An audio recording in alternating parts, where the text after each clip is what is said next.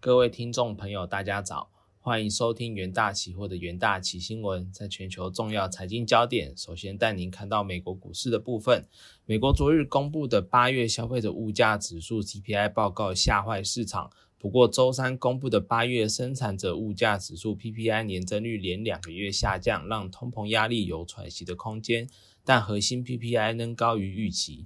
美国劳工部周三公布的数据显示，八月生产者物价指数 PPI 年增八点七帕，低于市场预期的八点八帕和七月的九点八帕，已连两个月下降，为二零二一年八月以来的最低增速。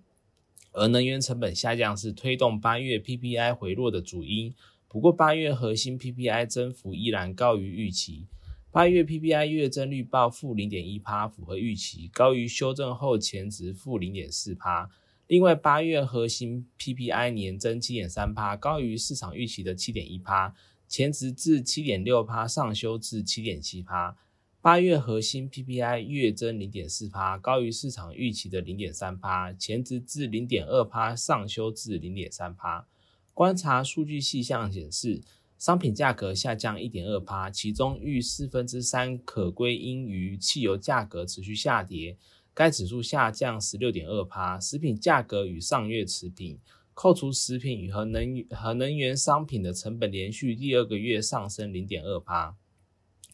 昨日昨日的八月消费者物价指数吓坏投资人，美股血流成河。不过恐慌指数 VIX 并未飙升。表明抛售是对这些预期重新的调整，而非恐慌性抛抛售。与此同时，市场也笃定联准会将在下周升息三码。先前对通膨回落让费的政策路径偏鸽派的希望已完全幻灭。值得注意的是，市场纷纷也兴起费的可能在下周升息四码的一个说法。其中，野村证券昨日在 CPI 报告公布后便评估费的可能会升息四码。呃，根据智商所费的挖取工具显示，升息三码几率已经为四十六十八趴，而升息四码几率升至三十二趴。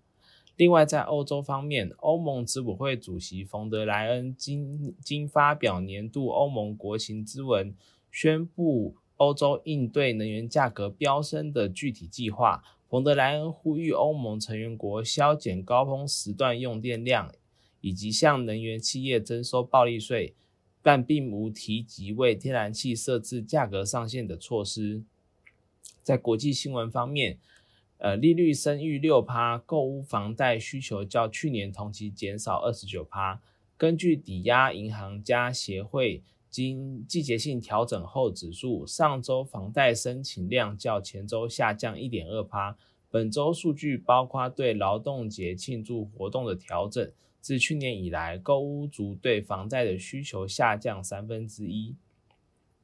在联总会主席鲍威尔向投资人明确表示，即使通膨给消费者带来一些痛苦，费德仍会对通膨保持强硬的态度。在七月和八月期间，一直略微下降的一个房贷利率再次走高，符合贷款资格的三十年期固定利率房贷平均合约利率从五点九四趴上升至六点零一趴。自备二十趴投款的点数从零点七九下降至零点七六支付，本周再融资需求也下降了四趴，较一年前同同周下降八十三趴。根据房贷技术和数据提供商的数据显示，在利率超过六趴的情况下，只有大约四十五点二万名借款人可以从呃再融资中受益，这是史上最低的一个数字。其余贷款申请人每月只能节省大约三百一十五美元。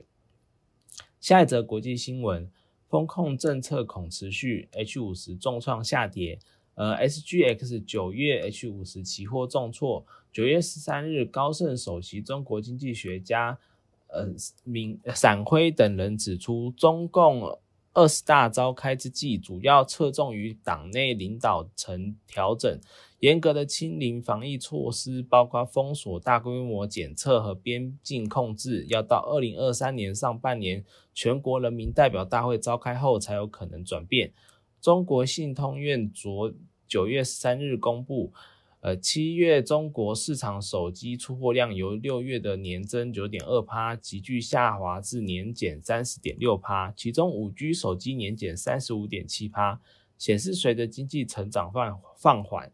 冲击手机的消费衰退。展望后市，中美冲突延续，从科技半导体到生物医药，估计中美对抗短期难以消退，短线 H 五十持续下探。接下来进入三分钟听股期的单元，在长隆行期货的部分，受惠于六月起台湾开放国际客转机，且政府入境人数限制亦调升至五万人，长隆行八月营收月增一趴，年增三十四趴，其中客运营收月增三十九趴。研究团队认为，国内九月十二日起将恢复美加纽澳欧洲与邦交国国民入境免签免签证待遇，而预计十月开放观光团出境旅游，下半年客运营收有望再提升。九月十四日，长荣行期货下跌一点一八趴，起价维持区间震荡格局。在起基期货的部分，因零组件缺料缓解，提升订单满足率。以及北美电信商五 G FWA 拉货增加，带动公司营收创货呃持续创高，加上苹果公司在新发表的 iPhone 十四手机新增卫星紧急求救功能，低轨卫星通讯概念股再受市场关注。研究团队认为，下半年料矿预期将持续好转，并带动订单满足率上升，